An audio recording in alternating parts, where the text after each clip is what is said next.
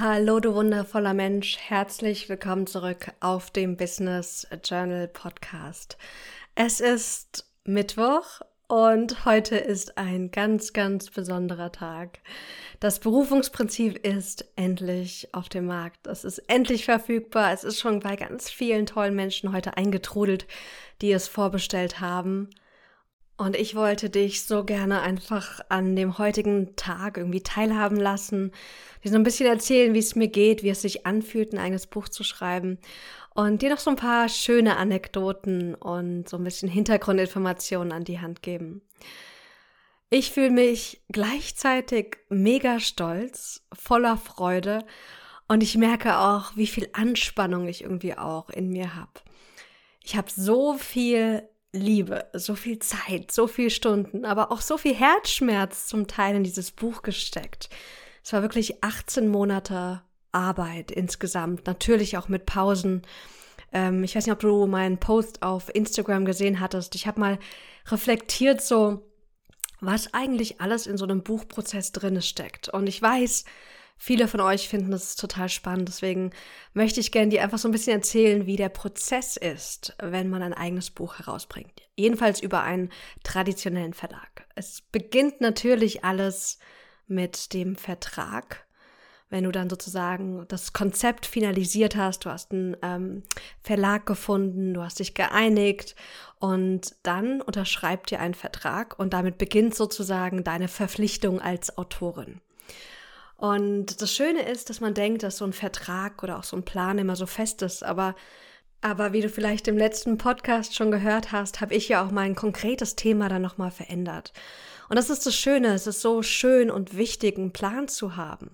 Und gleichzeitig auch immer wieder sich zu erlauben, vom Plan abzuweichen. Und auch so zu schauen, was ist denn dran, was will durch dich gelebt werden, was kommt gerade auch durch das Leben an Möglichkeiten auf dich zu. Und ich habe damals dann begonnen, das war im Sommer 2020. Und ich habe mir immer so neben den Coaching-Gesprächen, neben meiner Arbeit bei YBG und Soforthelfer immer mal so Morgenstunden geblockt, um einfach zu schreiben. Hab dann ganz intensiv im letzten Jahr ein Buch geschrieben, hatte mehrere Vocations gemacht. Da nochmal ein Dankeschön an Marina Zayas und Thomas Herzberger und den Paddy ähm, ja, einfach für deren Support auch, denn wir waren öfters mal einfach eine Woche weg innerhalb von Deutschland und jeder hat so an seinen Projekten gearbeitet. Wir haben uns gegenseitig unterstützt und Feedback gegeben. Und irgendwann kam dann der Punkt, das war im Frühling 20, das stimmt gar nicht, das war im Mai 2021, da stand dann die große Buchabgabe vor der Tür. Und ich weiß noch, wie ich dachte so, oh, ich könnte hier noch so viele Monate investieren, es noch besser machen, noch schöner, noch runder machen. Und irgendwann kommt der Punkt, und deswegen bin ich auch so dankbar, einfach da eine Deadline gehabt zu haben. Und das kann ich auch extrem empfehlen, dass du einfach immer wieder schaust, wenn du so ein Mensch bist, der perfektionistisch auch ver veranlagt ist wie ich. Oder der auch gerne Dinge so last minute macht da wirklich zu schauen, wie kannst du dir eigene Deadlines setzen? Wie kannst du dir einfach wirklich einen Rahmen schaffen, der dich auch zum Teil zwingt, etwas zu finalisieren? Vor allem, wenn du jemand bist, der nicht immer Projekte so leicht fertig bringt. Und das bin ich. Ich bin extrem perfektionistisch teilweise. Ich liebe es, Dinge zu optimieren.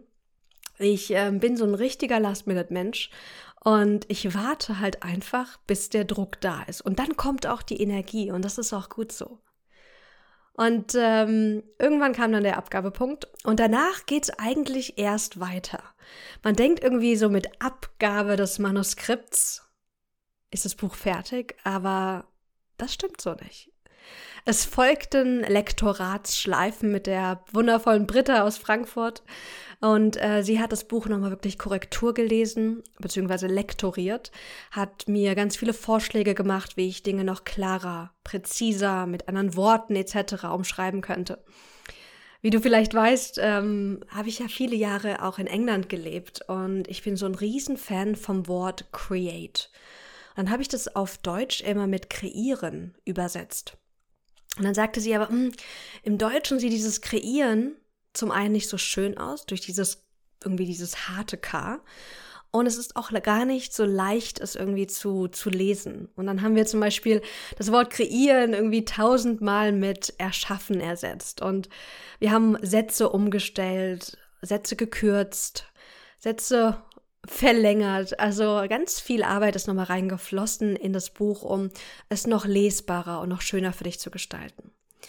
Danach brauchten wir natürlich für jedes gute Buch auch ein Cover. Und da habe ich zum Glück durfte ich da mich auch einbringen. Und ich habe einfach verschiedene Vorschläge gemacht, wie ich mir das so vorstelle, was transportiert werden sollte. Wir haben natürlich zu Beginn, als wir das Konzept ausgearbeitet haben, auch ganz klar definiert, für wen ist das Buch, wen wollen wir primär damit ansprechen. Und genau dafür war dann auch das Coverdesign ähm, kreiert worden. Dann hatten wir einen langen Prozess, wo wir auch nochmal das Coverdesign geändert haben. Das habe ich auch schon mal hier auf dem Podcast erzählt, weil es dann doch einfach zu jung war. Es sah mega, mega süß aus, äh, mit einem süßen Illustrationsstil, aber es war einfach nicht für meine Wunschzielgruppe, für euch Frauen und Männer da draußen einfach nicht ganz passend. Und dann haben wir das nochmal verändert. Und dann natürlich hatten wir Text. Wir hatten das Coverdesign. Aber wir wollten ja auch, dass es innen wunderbar und schön für dich ist. Und deswegen hat dann sozusagen erstmal die Reise begonnen zu gucken, wie stelle ich mir überhaupt das Innenlayout vor? Ich habe verschiedene Vorschläge gemacht, selbst ausprobiert und dann haben wir eine passende Designerin dafür gesucht. Wir hatten verschiedene zur Auswahl und der Fischer Verlag hat sich dann ein Designstudio in Frankfurt ausgesucht und hat mit ihnen kooperiert. Und dann gab es ganz viele Schleifen vor und zurück, wie das Ganze gestaltet werden soll, welche Farben wir nehmen, welche Art von ähm, ja, Illustrationen und Icons wir verwenden. Wenn du das Buch vor dir liegen hast, siehst du, dass wir für jeden Titel ein kleines Icon verwendet haben und dass auch die Journal-Mitschreib ähm, Felder auch oft irgendwie so ein bisschen illustriert und verschönert worden sind. Also insgesamt haben wir irgendwie 66 Illustrationen in dieses Buch gepackt und das durfte natürlich auch alles gemeinsam abgeschlossen und finalisiert werden. Und dann ist das Buch immer noch nicht fertig. Denn dann soll noch mal ganz zum Schluss geguckt werden, Gibt es noch Rechtschreibfehler? Gibt es noch Kommafehler? Ist die Grammatik auch stimmig? Also dann kommt nochmal das Korrektorat. Und das wurde intern von, von Fischer gemacht. Und ich wette, es gibt immer noch Rechtschreibfehler drin. Das ist irgendwie immer der Fall. Aber wir hoffen, dass wir einfach das Gröbste sozusagen entdeckt haben, um, um es gut lesbar zu machen. Und dann irgendwann ging das Buch letztes Jahr, 2021, im, ich glaube, es war im Herbst, beziehungsweise schon im Winter, ging es dann endlich in den Druck. Du siehst also, so ein Buch zu schreiben ist echt ein langer Prozess. Ich habe jetzt dadurch, dass ich den Prozess durchgemacht habe, endlos viel Respekt vor den ganzen Autoren da draußen. Denn es steckt echt super viel Herzblut in so Büchern. Und ich kann das jetzt auch nach dieser Erfahrung noch mehr zu schätzen wissen. Und insgesamt muss ich dir echt sagen, es ist ein unglaublicher Traum, der jetzt gerade wahr wird. Ich weiß noch, wie ich wirklich als Teenager, ich glaube, da war ich so zwölf oder sowas, wie ich damals schon dachte, oh, ich würde gern Autorin werden. Und damals habe ich mir mit meinem ersten Taschengeld das Handbuch der Erstautorin gekauft. Und habe dann in meinem kleinen, runden, roten Notizbuch so Geschichtsideen aufgescribbelt. Aber damals ging das noch mehr in, in so Harry Potter Richtungen, total inspiriert von J.K. Rowling. Und, und jetzt ist es soweit. Es ist draußen, es ist in den Regalen. Ich kann es kaum erwarten zu hören, wie es dir gefällt, was es mit dir macht, was mit dir resoniert und vielleicht auch, wo du sagst, nee, Maxine, da kann ich dir nicht zustimmen oder nee, da ist meine Erfahrung ein bisschen anders. Und ähm, ja, wenn du magst, ich freue mich riesig, wenn du mich einfach an deinem Berufungsweg auch teilhaben lässt und mir einfach ein paar Bilder schickst auf Instagram, mich text, wenn du was teilst. Und ähm, ja, einfach, dass wir Teil von unserer gegenseitigen Reise auch werden. Ich weiß, ich teile immer auch viel von mir, aber es ist irgendwie jetzt der Zeitpunkt da, dass ich noch mehr von dir auch erfahre, wenn du das möchtest. Wenn du das Buch vor dir liegen hast, wenn du das Buch gelesen hast, freue ich mich so sehr, wenn du dir zwei Minuten Zeit nimmst, um das Buch in den kommenden Tagen auf Amazon zu bewerten. Es ist so wichtig, diese Bewertung zu haben, um einfach noch mehr Menschen mit diesem Buch zu erreichen.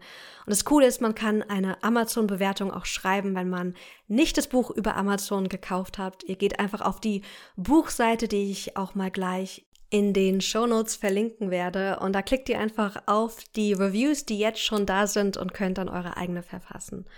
Ich bin dir so, so dankbar für all deinen Support, auch all die tollen Menschen, die das Buch geteilt haben, die gesagt haben, ich finde es klasse, was du machst. Ich möchte auch, dass wir einfach noch mehr Menschen auf dieser Welt haben, die beruflich erfüllt sind. Und ich glaube, wir können alle gemeinsam dafür sorgen, indem wir mutig sind und unseren eigenen Weg gehen aber auch indem wir andere inspirieren, das auch zu tun. Ich sende dir jetzt ganz, ganz liebe Grüße. Es ist 18.10 Uhr. Ich wollte eigentlich noch so viel schaffen, habe aber stattdessen lange geschlafen, mit meiner Familie auch einen Spaziergang gemacht und gleich gehe ich mit Matt zum Italiener essen. Das heißt, äh, es wird nicht alles stattfinden, was geplant ist. Und das ist auch wieder so schön und wichtig, Pläne zu haben und die dann auch über Bord zu schmeißen. Ich wünsche dir einen ganz wundervollen Abend. Lass es dir gut gehen und vielen Dank, dass du mich supportest und auch hier auf dem Podcast bist. Du bist so, so wertvoll und ich freue mich so, dich mit dem Buch und auch hier weiterhin mit dem Podcast zu begleiten. Bis bald.